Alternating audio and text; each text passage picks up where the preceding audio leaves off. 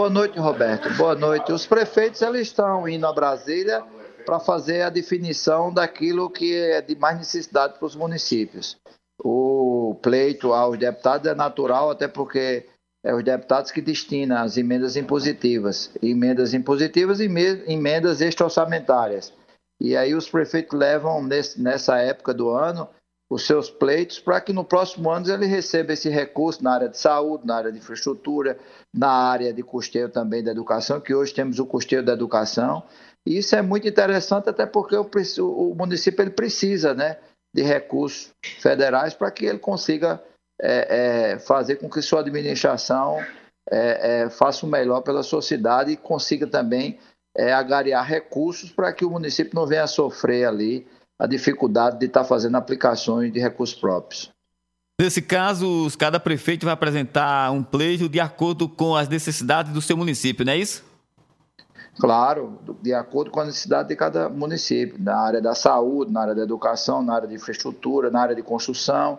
E aí o deputado ele destina aquele valor que ele tem de emenda impositiva.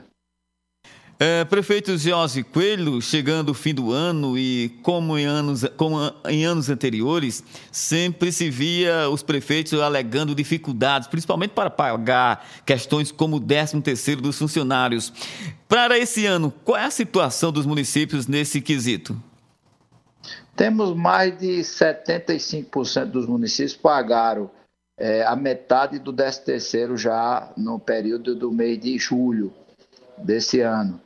Quer dizer, não vai haver dificuldade de forma alguma para que é, esses prefeitos eles cumpram com o restante do 13 terceiro e aqueles que porventura ainda fica para pagar no final do ano, porque já é também de costume do município pagar sempre no final do ano o 13 terceiro completo, também não haverá nenhuma dificuldade esse ano, até porque os prefeitos vêm fazendo uma gestão, vem fazendo gestão fiscal e vem fazendo ótimas administrações nesse sentido para que não venha incorrer em atraso de folha e principalmente no, no, no não recebimento do 13 terceiro.